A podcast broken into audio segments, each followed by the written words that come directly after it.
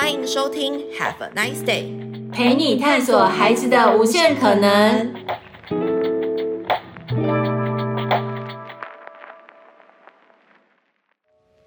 各位亲爱的听众朋友们，大家好，欢迎收听 Have a nice day，陪你探索孩子的无限可能。今天的系列是尼奥妈的玩出好实力时间，我是主持人尼奥妈，你好。今天非常荣幸邀请到遇上福尔摩沙的共同创办人 Jeff，让我们掌声欢迎他。Hello，各位线上的听众，大家好，我是 Jeff。Hi Jeff，这次看到你们的这个冬令营活动，我觉得好有趣哦。你要不要先跟各位听友们介绍一下遇上福尔摩沙是一个怎么样的团队？嗯嗯，遇上福尔摩沙其实是一个专注在台湾做英文导览以及做呃教育英语口说教育的一个团队。那其实我们最早是从二零一五年，先从针对外国游客的英文导览开始做起。嗯，那大概在呃差不多五年前的时候，二零一八年开始，我们也关注到其实台湾的市场跟家长还有孩子，他们是有这样的需要，需要可以去呃同时间训练英文的口说能力。嗯嗯。另外一方面，他们也想让自己的小朋友。呃，再去多了解台湾的文化，那我们就结合对在地的一个文化，所以我们结合了这两项呃一个特色，那我们把它组合在一起，变成一个英语导览的营队。哎，那你们当时创办这个团体是为什么？最早其实我们就是呃，我们有一群都是在欧洲啊、美国，然后有留学或是工作。我们先接触到了英文步行导览，它是一个非常适合背包客或是学生，那一个相对呃比较不用去在意他的预算的情况下，他可以去快速的认识一座城市，而且是可以深度的去认识一座城市。嗯，所以在当地人的带领下，通常他这个行程会是一个小时、两个小时。对，那用走路的方式，然后去认识呃这一个城市主要的观光景点。嗯。那后来我们就觉得很可惜，哎，回到台湾，台湾怎么没有人在做这件事情？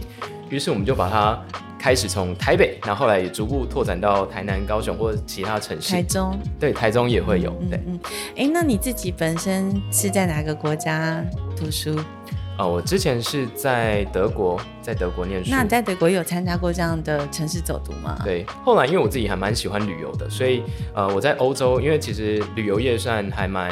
呃，发达的，所以我们那时候去，我每去到一个新的城市，我通常就会把参加这样的英文导览排作是，呃，第一个行程。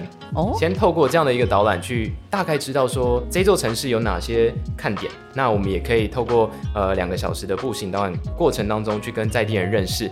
那他也会提供一些很道地或者很在地的一些推荐。达人就对了。对。达人引路，然后走读推荐。没错。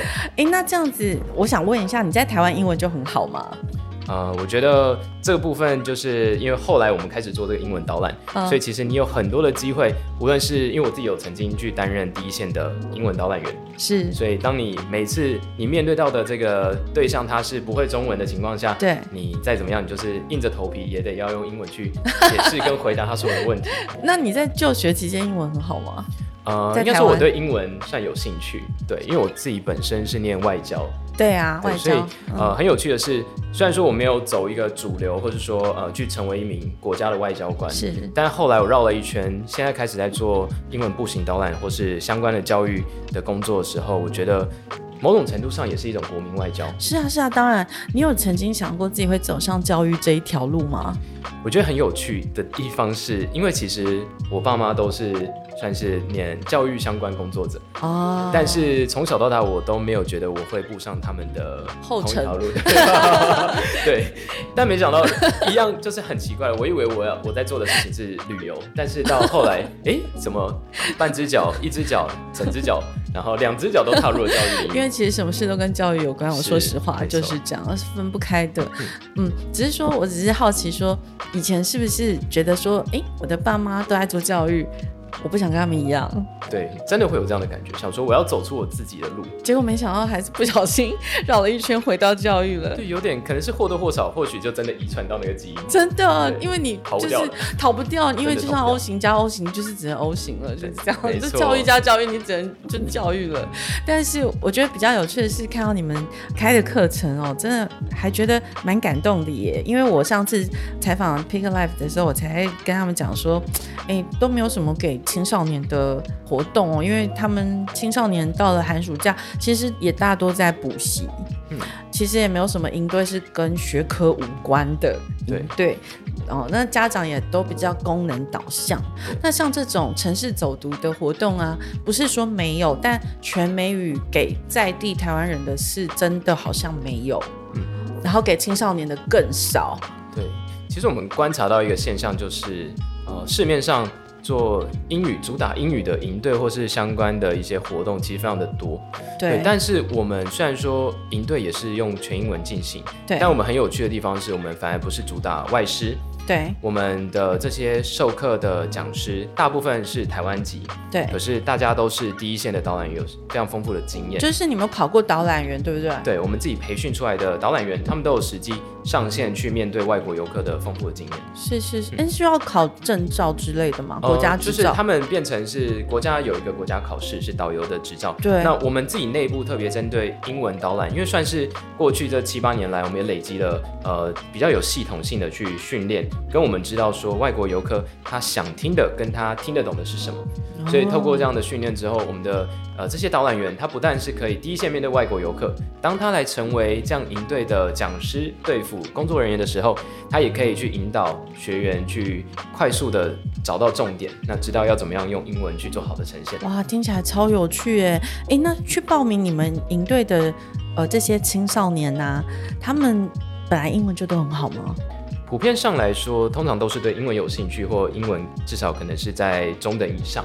对，那所以他们本身呃在对英文有兴趣的情况下，他们自然而然就会想来参加。不过，通常他们在参加营队之前是没有太多用英文去介绍自己家乡文化的经验。这是真的，因为好像学校也没有什么样的训练让他们有机会用外文来介绍自己的家乡。嗯，没错，啊、呃，以及在地的一些文化。对。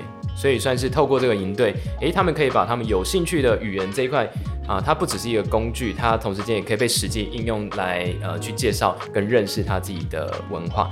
更重要的是，其实我们观察到，因为现在家长对于小孩的教育也非常的重视嘛，对。那这些孩子他们其实无论是现在或是未来，他们都有机会去到国外，或是说不出国的情况下去跟国呃国际社会去有些交流。嗯。那在这个情况下。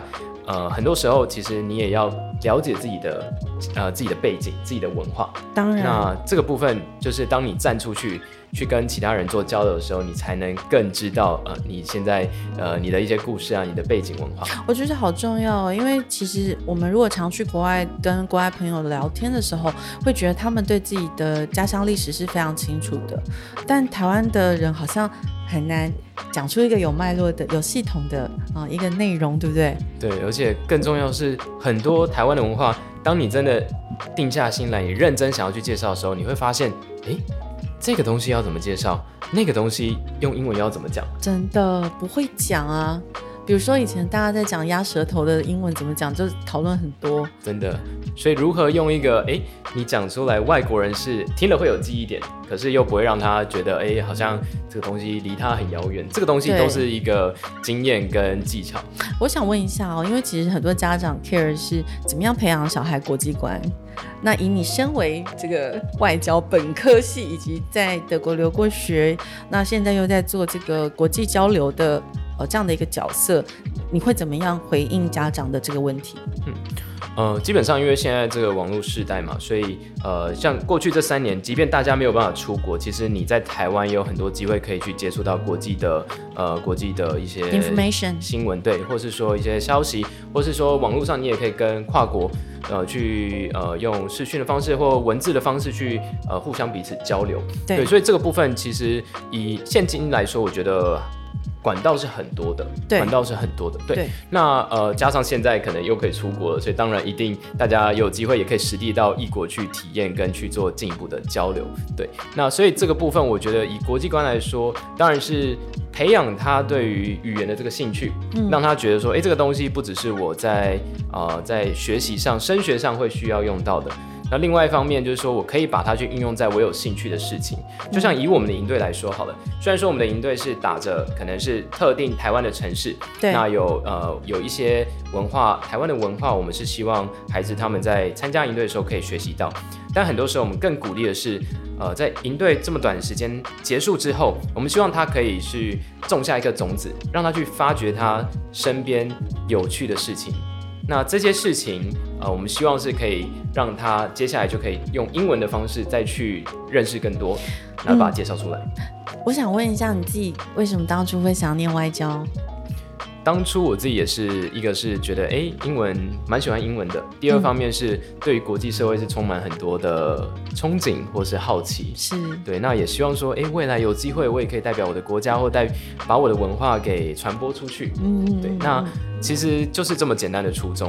那现在在做的事情，其实也是算是没有违背我当初的一个初衷。没错。那我想问的时候，你在做这些课程的时候，呃，有没有是你以前真的不知道，然后你因为这个课程，因为这个些体验，你才知道说，哦，原来这个城市有这个故事啊。这个是绝对是的，因为像呃最一开始我们可能就从台北开始，因为我自己本身是台北人，所以相对来说可能对台北的认识会比较多。嗯，但是即便是台北，当然也会有我不知道的事情。对啊，对，那后来我们做到其他城市，以今年的寒假来说，我们有台北、有台南、有台中。对，那其他的城市对我们来说，可能一开始我们对它认识就像一片白纸。对，可是我们当然会去做很多的准备跟田野调查。嗯嗯，嗯，那更重要的是我们。会去筛选出在这个主题或这座城市当中有哪些内容会是对于外国人来说可能是最吸引、最有特色的。嗯，那我们把它采纳进来，变成我们营队的呃主题或是呃里面的教学的内容。嗯，对，那让小朋友他们有机会去透过营队，哎，那也知道哦，原来台湾有这么多我以前所不知道的事情。很多啊，你自己是老台北，那你觉得台北有什么最让你惊讶的事情？其实我自己呃，在台北最我觉得最让我喜欢的地方，其中一个就是大道城。是对，因为像大道城大也是大概这几年又开始红起来。对对，那我们其实，在还没有红起来之前，就有开始在大稻城做英文相关的导览，我们就有看到它这一块的潜力。那个时候虽然说大道城还没有那么红，可是呃，已经很多外国人都有指定说，啊、希望我们可以安排到大稻城去看看。对，因为那边的氛围让你觉得说，哎，我好像瞬间。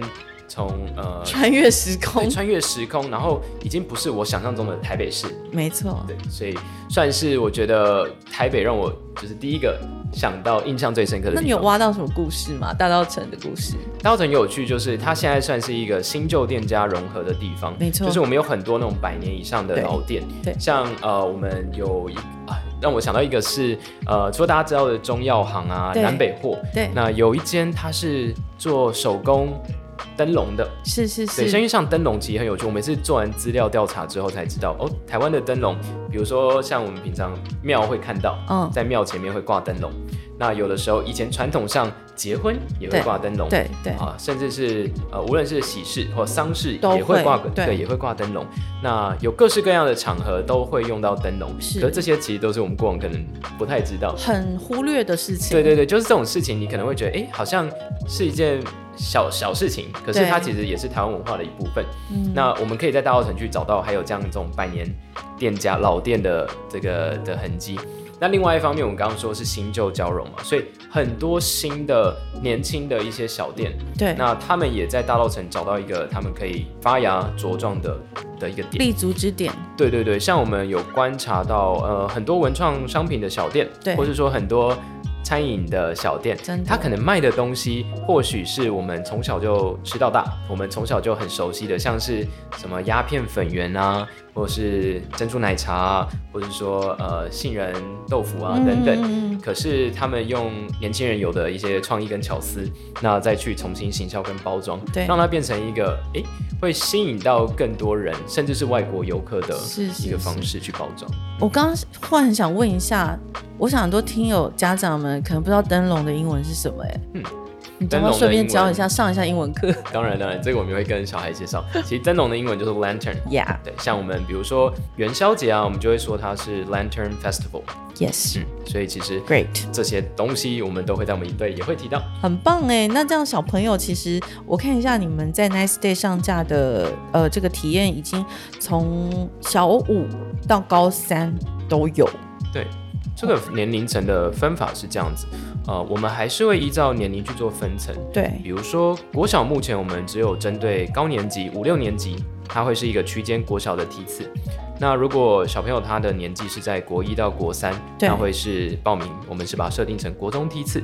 那如果他现在是高中高一到高三，那他就是报名高中的梯次。那这样上课内容会不一样吗？对，会有不太一样的地方。最大的差别在国小梯次，它就只有三天两夜。嗯、那我们是也会含住宿，是住在青年旅馆。哇，大家好开心！爸爸妈妈赶快抱起来。可以休假，可以放假两天到三天这样。真的交给他们。对，那国高中的话，他们就是四天三夜，而且我觉得很棒的地方是，小朋友他最后会有一个成果发表。这个成果发表会在户外进行，嗯，对，我们就让这些小朋友、这些学员，他们变身成为英文导览员，嗯，带着自己的爸妈，以及呃，我们会请外国的老师跟助教来担任游客，嗯，那听他们去介绍这座城市的一些故事，很棒哎！所以他们在这几天几夜的体验里面，就可以大致上。呃，挖掘到这个在地的故事了吗？对，我们的课程安排上，呃，我们会有室内课程，像是对，让他们先对于步行导览先有一些初步的认识。那以及我们也会呃在室内针对我们这一次导览的主题，会有一些重大议题的讨论。比如，我们比较不会像是在室内上历史课的感觉，比较会像是说，呃，假设举例来说，我们这一这一条路线的主题，它可能有去探讨到一些我们说多元文化的议题。嗯嗯，那我们会先在这个室内的课程当中去鼓励他们去讨论。去提出自己的想法跟看法，是要全英文吗？对，我们是全英文。那如果他真的卡卡怎么办？当然，我们会先尝试用比较简单的英文先跟他解释，看看他可不可以理解。对，那用这个方式就是，比如说国小、国中、高中，我们当然就是会依照程度会调整我们说话的方式跟用词。OK，对。那这个部分他们就是会有自己的想法，因为这个很重要，因为导览不是只是哎、欸、我把什么维基百科啊、网络找到资讯 背下来，再背出来，这样。可能不管是你或我，我们讲出来的东西都不会差太多。就是如果今天他有内化过，有产生自己的想法，那他讲出来的东西。就是别人没有办法取代，就是一个人告诉另外一个人的那种关系是不太一样的，而且会有说故事的感觉。是是是，要 tell a story，right？那可是，在小五、小六，他们如果是公立学校的小朋友，哎、欸，说实话，英文时数真的很少哎、欸。他们英文程度如果没有去补习，或是念那个双语学校，或是全美语学校的话，其实你说真的要他们全美语上三天两夜，是蛮挑战的耶。嗯。其实我们在带国小梯次，当然也会遇到这样的问题。那呃，其实对我们来说，我们并不追求齐头式的平等，我们不追求说最后成果发表每个人都要是达到一个固定标准的的一个表现，因为它不是考试嘛。对，它不是一个考试。我们其实更鼓励的是他用他目前的单字量，嗯，用他自己舒服的方式，嗯，去把。这个故事给说出来，嗯哼。那更重要的是，我们希望借由这样的机会，让他知道，哎，其实虽然我对于我自己的英文起初没有太多的自信，可是。原来我也可以在外国人面前，原来可以在这么多人面前，而且是在户外大庭广众之下，然后把我的想法给说出来，而且大家是听得懂。当他被鼓励到的时候，我相信未来一定在英语学习或是他自己的这块教育的路上，他一定会更有自信。真的，真的，我觉得他会启发孩子们一些动力啦。是对，因为其实要介绍自己的家乡啊，他会带来一种使命感。没错，对，因为我们要把家乡很有价值的东西，呃，我们要筛选过嘛。每个人在心中都有对家乡的一些想法，每个人切入点都不会一样。比如说，有人可能对小吃特别有兴趣，嗯，没错，他们可能想，也、哦、就是很想要介绍吃的吃的，对不对？那可能就想去夜市，对。对不对？那像台中、台南各地有各地不同的风情，我想对每个孩子来讲，他都需要花时间，呃，去了解台湾的历史，这个地方的历史。比如说台南、嘉义、台中、台北，其实都有很不一样的历史。所以你们在做的事情其实是很跨域的，嗯，好，一个整合。嗯，那我觉得你们的课程的名字也都取得超好，也都是超级吸引人，因为就会叫青年外交官。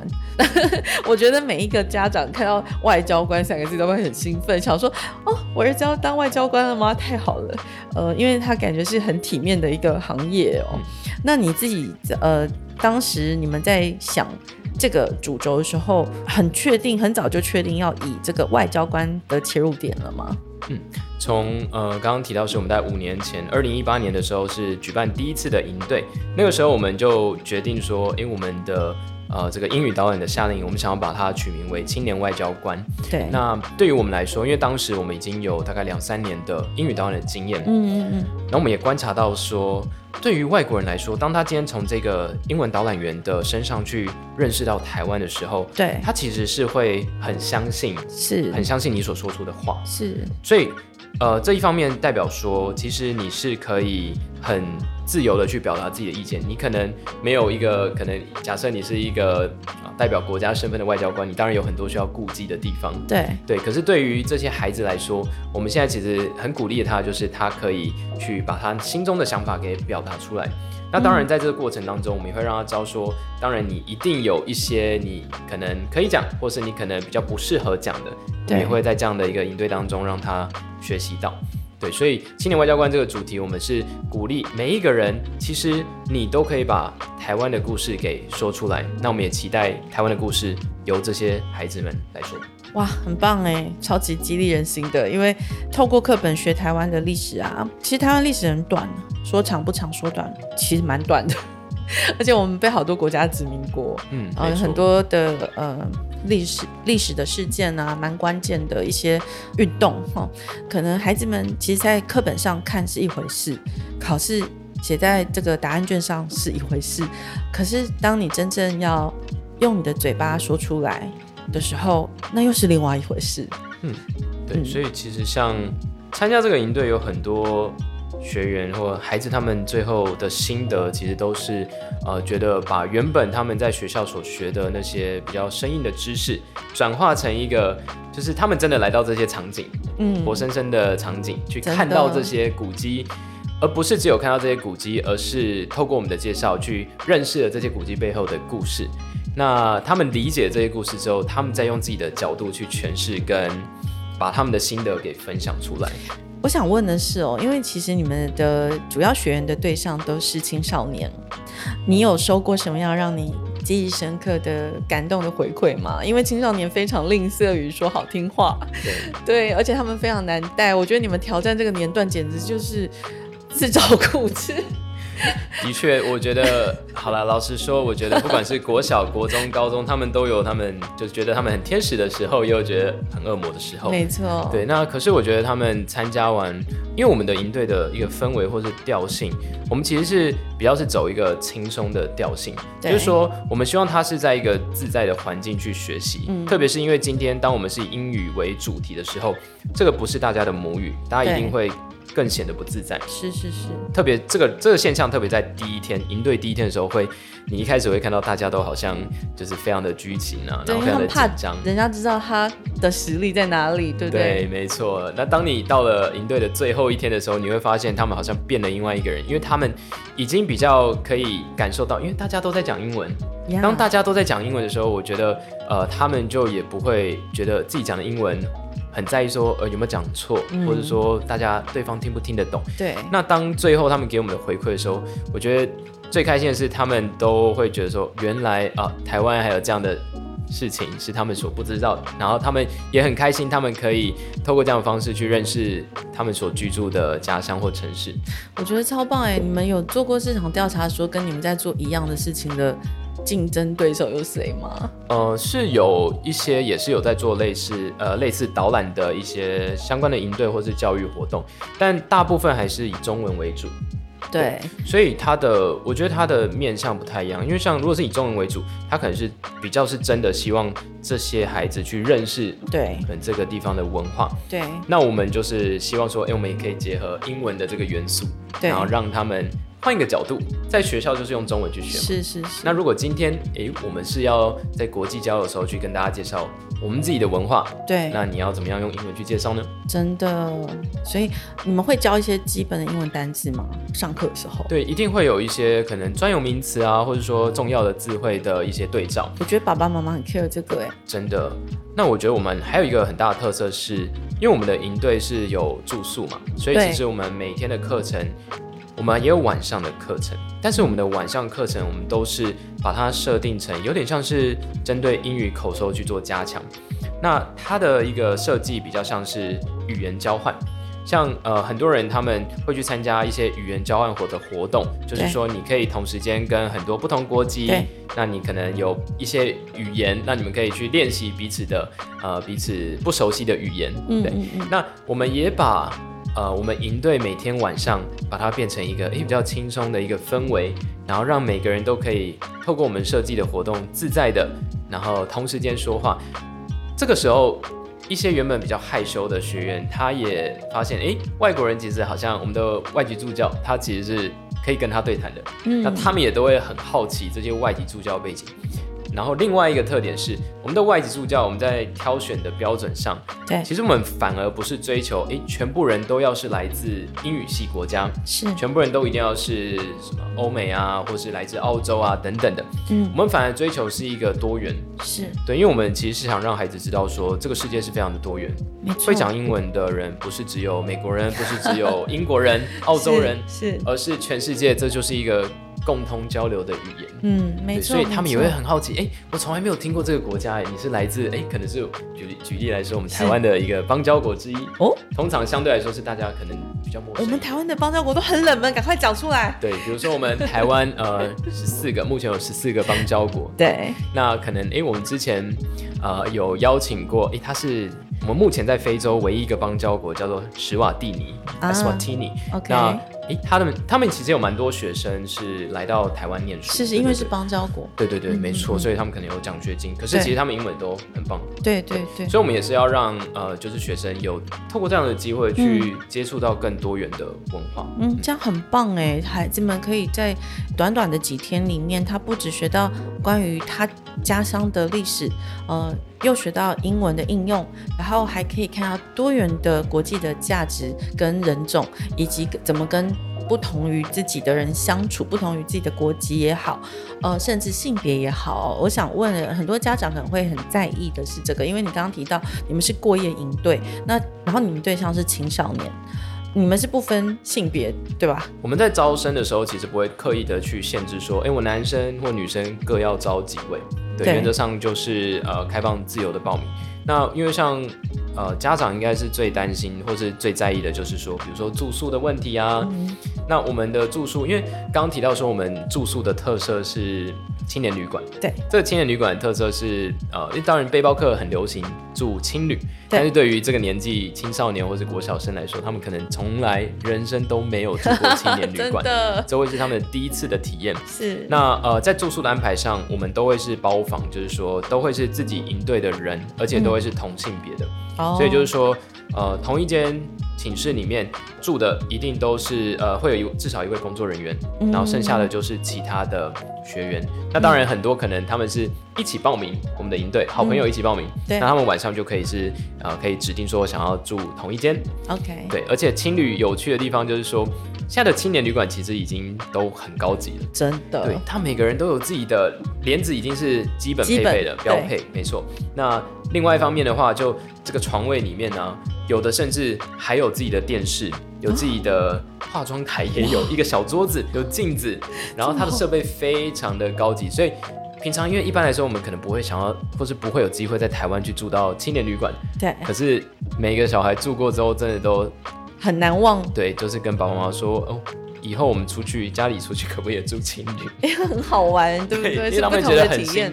对，因为跟住饭店又是不一样的感觉。是不一样的感觉，没错。那所以其实就是男女会分开住，然后会有一个工作人员协助他们过夜，应该是这样讲。对对，因为晚上也会是同住。对对对，因为很多家长其实是很 care、很担心呃男女同住的问题啦。对。然后尤其是过夜，是嗯，因为我知道很多家长、青少年的家长很在意这个两性怎么相处之类的。所以我是顺便帮他们问一下，我自己是不担心，但很多人很担心，对，然后所以我自己是觉得说在，呃整个你们的活动体验上面，可能是真的相当独一无二诶，在台湾来讲，可能没有什么人可以跟你们竞争了。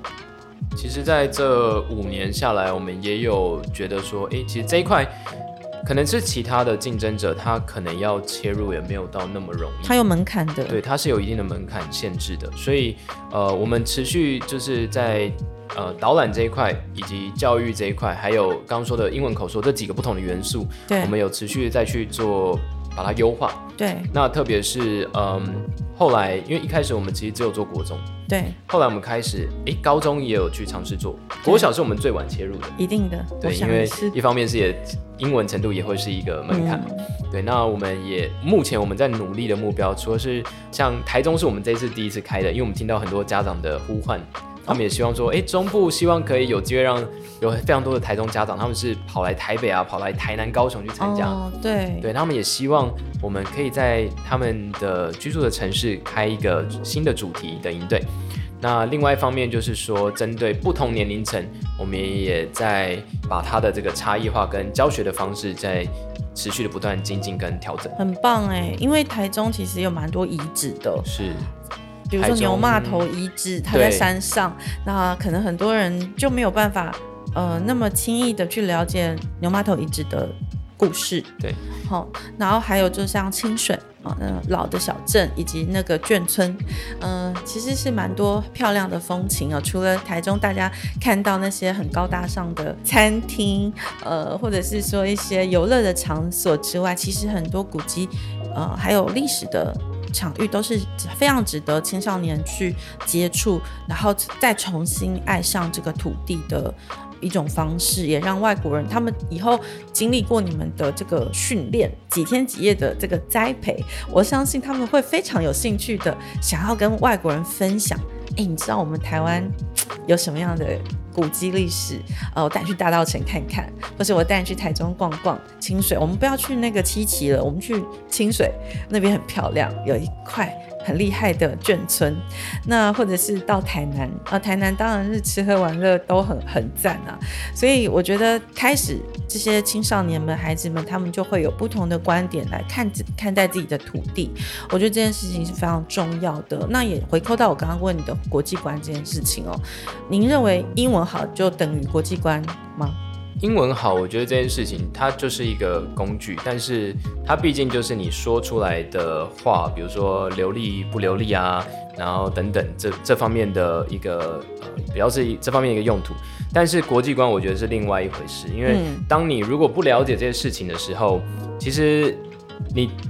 大家会觉得说，哎、欸，你说出来英文很好，对，可是你讲的内容好像很空洞，或是没有太多的内涵。是，所以这方面当然是，我觉得之前我们的教育的观念可能是大家很注重，哎、欸，我要多了解异国的文化，我要多了解国际社会发生什么事情，嗯、这固然很重要，但我们只是更想要去强调说，同时间你也要了解自己的文化。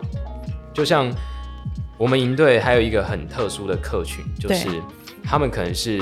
侨居在国外、海外的嗯。侨胞，或者说他们 A B C A B C 对啊，然后他们是住美国啊，他们是住哪里？然后他们在寒暑假的时候，嗯，以往他们就是会可能会带自己的小孩，家长会带孩子回台湾，嗯，那也希望透过假期更认识台湾的文化。对，那刚好因为后来诶，可能有些家长有发现，或他们有去可能彼此互相分享我们的营队资讯，就我们就发现诶，有越来越多的是。他是念国外的学校，嗯，诶，可是他是在寒暑假的时候来参加这样的营队，希望可以透过这个机会去更认识台湾文化。其实他根本就寻根之旅，你知道吗？对，真的是寻根之旅。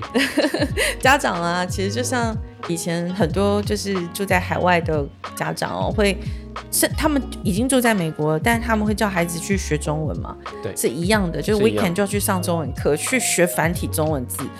你去给我学会 b o p m f 是一样的，他们在异地，但他们还是希望孩子不要忘本，你不要忘你从哪里来的。那我觉得你刚刚提到这个族群，他很像是这样子的人，就是他希望孩子的呃 vacation 他回来台湾，不是只是看看阿公阿嬷，或者是说就是一样在那边玩三 C，呃，跟美国的朋友继续 keep in touch，他可以真正的踩在这个土地上。那真正的去体会爸爸妈妈长大的地方是什么样子，好，然后他们再用他们的感动去感动国外的人。台湾这么小，我们不靠人海战术是没有办法，我们要靠的是很深入的去介绍，去感动别人说，有台湾这样的小岛哎。对，而且更重要是因为他们参加我们这样的营队设计之呃的规划之后，其实他们才会真正了解台湾文化。因为当他们过往可能只是被父母亲压着要去学中文，对，他生活长大的地方就不是在台湾，所以他没有觉得这个东西跟他有那么大的连接。对，而且英文很好用嘛，他根本不需要。对他就是，他英文就已经是，对他就可以行遍天下了。对，对，可是他现在缺的是内容，对对这块土地的认识。没错没错，我觉得要认识自，就是那一个自自我认同的过程啦。我觉得整个呃，你还是得知道你是谁，你从哪里来，你的原生家庭是在台湾开始的。呃，我觉得那感觉会非常的不同。所以我非常喜欢你们在做的事情，也觉得很棒。如果说青少年们都可以去有这个机会，用这样的方式去练习用英文做绘画或者是 presentation，我觉得对呃他们来讲是很不一样经验之外，我觉得家长看到他们的表现很骄傲，哎，会觉得好棒哦！你可以用。这么流利的英文，或者是不流利的英文也没关系，但是你好有心，你去认识我们的家乡，然后呃，想要把它透过呃你自己内化过的之后的讯息再告诉别人，我觉得那个过程是非常的人性的，然后非常人本的去做这件事情，它是真正在做一个教育的，嗯、影响别人的一个动作，我觉得是呃听了会让人觉得好开心。台湾有这样子的团队在做这样的事情，那未来你们因为你你们语言能力都很好，那其实我仿佛应该知道外交系好像要复修蛮多外语的，嗯，还要就是学其他的第二外语啊等等，对对对，对，所以像呃那个大学的时候就是有修德文。最近也是在学日文，是是是，对，也是希望说，哎、欸，未来有机会，除了英文以外，我们搞不好也有机会用其他的语言。对，我正想问你们说，未来有没有可能再发展出第二种外语，或者是呃，怎么样让这些孩子可能对第二外语又产生兴趣？因为其实光他们在学一种语言就已经很辛苦，就是呃，在学英文，可能他们就要面临很多的呃考试啊，等等等等等等各种挑战，然后呢？要再引发他们再去学另外一种语言，好像是一个另又又另一个门槛了。他必须先把英文学好，大家都会这么想。我先把英文学好，我再学下一个语言。可你自己觉得呢？嗯，我觉得这个看他的，看他对这个语言有没有兴趣。对，对，因为通常很多时候我们学语言的动机，比如说英文可能是一个哦，因为现在教育体制就是要学英文嘛，它有点算是一种必修的感觉。嗯，政治正确的语言。那可是像你会发现，我们也观察到，哎，很多小孩他其实来参加我们营队，我们发现他不只会英文，他很多也都会日文。可是他可能是因为对日本，比如说日本的动漫啊，对，然后或者说音乐啊，或者说呃其他日啊、呃、日本文化有、嗯、对，或者是说韩国对，这这真的是现在时下孩子他们可能比较会接触到，也比较容易喜欢的异国的文化。是，而因为这些原因，他们才更有那个动力去学习他的学习这些语言。对对，那我觉得很重要的是他他如果有找到一个去学习这个语言，才是可以支撑他不断的去。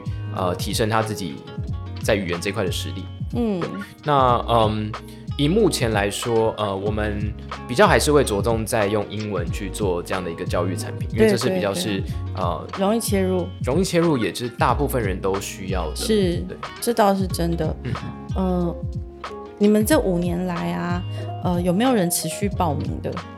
其实我们救生回锅的几率还蛮高的。哦，特别是他们可能会。是报，比如说这次报了台北的主题，嗯，哎，那参加完很喜欢，然后明年的夏令营，哎，他们就改报高雄的，改报不同城市的，嗯，我们也曾经有遇到几位，哇，真的是从国中参加到高中，一直持续到今年的冬令营也报名了，他应该已经有。快把我们所有的有举办过的营队都收集完毕，好棒哦！就是真的表示他喜欢这个、啊，他很喜欢这样的文化，对对，很喜欢这样的营队规划。对啊，那也透过这样的机会去认识到很多不一样的城市。嗯，而且他还可以交一些朋友，对不对？对，真的真的，嗯。所以我觉得营队当然对孩子来说，我后来也常常会去想，哎，我以前自己在他们这个年纪的时候，如果今天我去参加营队，呃，我可能会有怎么样的一个心境？嗯、那我会想到说，哎，其实他们。不外乎就是希望说我可以交到一些好朋友，多认识到一些可能平常我不是在我学校生活圈以外的人。嗯，那如果这个营队的主题又是我刚好有兴趣的，然后又有一个舞台有机会可以去发挥的话，那我觉得这都是回想起来都会是一个很好的回忆。真的耶，你自己在你这个青少年时期的时候，你对台湾有兴趣吗？呃，坦白说，我那时候就会。我自己会比较有兴趣的，就是跟英文相关的主题。Oh. 对，可是当时当然因为那时候还没有我们这样的一个营队，所以我从来没有想过说，哎、欸，原来英文可以去跟我们学的历史哈，或是台湾的文化去做一个结合。真的，如果是有的话，我相信我那时候一定会报名的。真的，因为其实像我自己儿子国一就已经在台大做过介绍公馆小吃的。呃，全英文的简报，那都是开放台大的学生来听。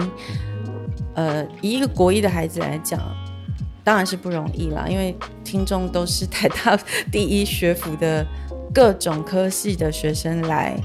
其实我觉得那是一个对他很好的锻炼。嗯，就是英文是他的母语啦，他没有问题，但他要整理这些东西，他要去寻找他想讲的主题，以及比如说小吃，小吃千千万万种啊，那你要介绍哪几种？对，你为什么要介绍这种？那你可能又在这样的一个小吃呃小吃里面，你去找到什么样的亮点？没错，去把它介绍出来。对，那像公馆有公馆的一些真的是老店啊，要去想说哦，公馆的这些呃，比如说挂包，哦，那它为什么叫挂包？那为什么挂包？台湾人吃挂包？我觉得这些东西真的是很有趣。你讲起来，其实外国人也会好想听哦，嗯、他们会觉得好好玩哦，原来是这样子。那那现在国外很多哎。对，挂包在英国很流行啊，啊。因为就台湾人过去开嘛，然后把它变得呃非常的 fashion，很时髦，嗯、所以我觉得就是说这种老菜新炒的这种概念，我觉得家乡的力量啊，以及我们就是寻根的那个力量。你在外地是会发酵的，然后它在它会开花的，因为你太想家了。你太想家的时候，你什么事都做得出来，没错，什么菜都做得出来。真的，就你想吃嘛，你就只好去当地的 supermarket 买东西啊。就算它不是很原汁原味，但你觉得我管它的，我就想吃我妈做给我吃的那一碗面。真的是被逼到绝境之后，你就会只好自己拿起锅铲开始。真的太想家，所以我觉得在这样子的一个行程里面，我感受到的是很多对于台湾的爱，然后对于这个台湾土地上的爱，然后以及就是说我们怎么样用你们这些大哥哥已经在这个世界闯荡的呃这些成人们的人生的经历，好去影响下一代。我觉得这个东西很重要，因为你们每一个哥哥都是楷模，哦，都是他们的 model，他们可能都很想跟你们一样。我相信这些青少年应该都很崇拜你们，觉得你们超厉害的，因为你们外能力都很好，然后说起话来头头是道，然后好像感觉懂很多事情。所以我相信在这个营队的几天几夜里面，他们学习到的不只是说，哎，我怎么样英文讲话，或者是我怎么样用英文跟其他人同学聊天，呃，而怎么照顾自己都不只是这些，还有的是说，真正的好的大人是怎么样给我们的这些孩子们一个真的 model。我觉得这是教育里面最重要的，就是我怎么样看到，因为老师其实说实话啦，你刚刚讲的 A B C，他英文根本就不需要你教。对，他的英文其实当然不需要我们教，所以其实很多时候他是从我们身上去看到其他的一个特质。他可能需要的是引导，就是变成说老师的角色是引导大过于教学了。你可能怎么样带领他们去寻找到他们有兴趣的题目，嗯，跟呃议题，那他们再从这边去延伸。可能你们的角色是更像这样子的呃陪伴者、辅导者的角色。那我觉得这是一个不容易的工作，所以在 Nice Day 大家看到。这些三个目前已经上架的三个营队有台南吗，然后有这个台北跟台中，台中然后有分从小五小六的，然后国一到国三的，高一到高三的，那价格从一万六起到两万多嘛，对，呃，大家可能会觉得说啊，上万动不动上万很贵，但是事实上大家要想哦，那个都是过夜的，二十四小时老师不离身。我们还要兼保姆，真的，而且你们一一次一一个梯次，一个梯次收几个小朋友？我们一个梯次的话，最多是二十四位。然后我们就是会把它分成四组，所以至少每一组都有一个固定的老师，等于说六比一。另外两位，呃，还有在另外两位的老师，所以呃，原则上会有六位是固定的。那这还不含说就是讲师的部分，哇，或其他机构的人。对，其实因为我们也希望，我们也了解说，因为这个是比较高单价的营队，但是我们也希望可以让他们有更好的营队品质。对对，所以等于说师生比其实是是高的，对不对？是高的，因为老师一个带差不多四个嘛。对，然后还有额外的哎行政的人力，所以其实大概是六个老师去呃搭呃搭配二十四位学生，最多二十四位学生。嗯，其实我真的觉得算起来啊，如果是这样算，孩子们获得那么多东西，已经不能用你说一万多两万这样去量化它啦，因为。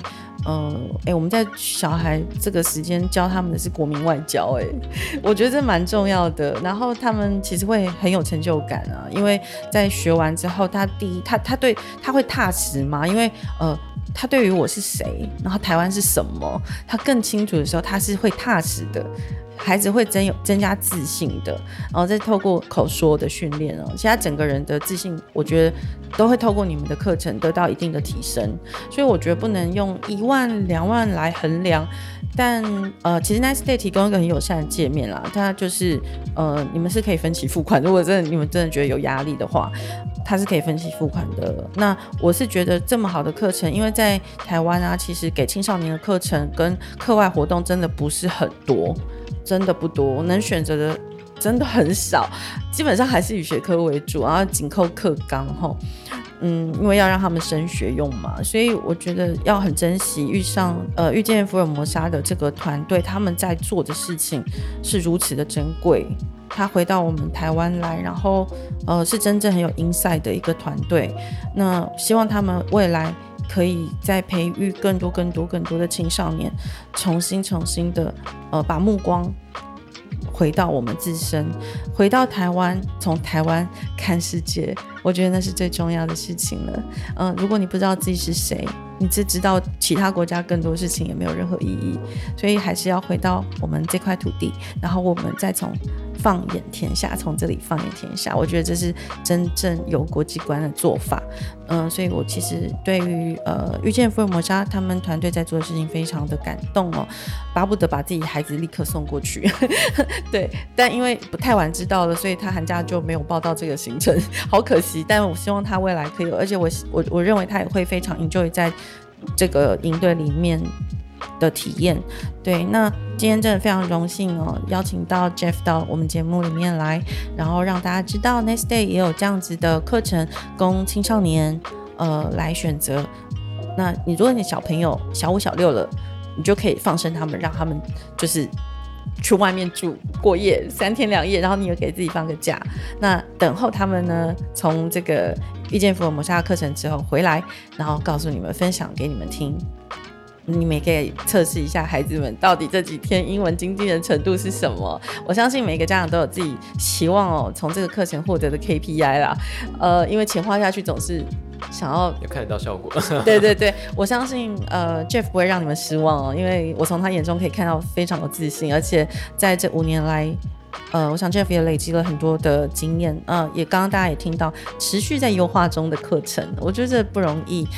你怎么样在呃这个台湾的历史里面，在地的文化里面啊、一直不断的、不断的把这个体验的界面做提升，然后不断不断的深化孩子们每一个不同年代的孩子们对于台湾的认同，嗯、呃，他们在做的是一件伟大的事情，哎，嗯，真的，所以如果说哎你的小朋友哎对英文有兴趣。那也想透过这个机会，再给他们一个舞台去发挥，或者说去培养他们呃英文口说的公众演说的信心。那我觉得其实都还蛮适合来参加我们的营队。真的不要再送小孩去才艺班了，就是挪个时间，寒暑假后上 Nice Day 的平台来报名一下，体验看看这个遇见福尔摩沙的这个课程走读课程，呃，让他小朋友们可以有不一样的经验啊、这个经验有两个意思啊，一个是。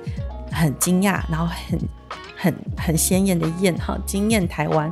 那我觉得这个是重要的。那今天非常谢谢 Jeff 来到节目中，也希望之后呢，如果他们有新的课程，还是可以继续持续的来跟 Jeff 聊天啊看看接下来他们要做什么。今天非常谢谢 jeff 来到节目中也希望你们的课程体验呢有更多人可以参加。谢谢 jeff 谢谢也谢谢所有陪伴到最后的听友。谢谢谢谢拜拜。拜拜。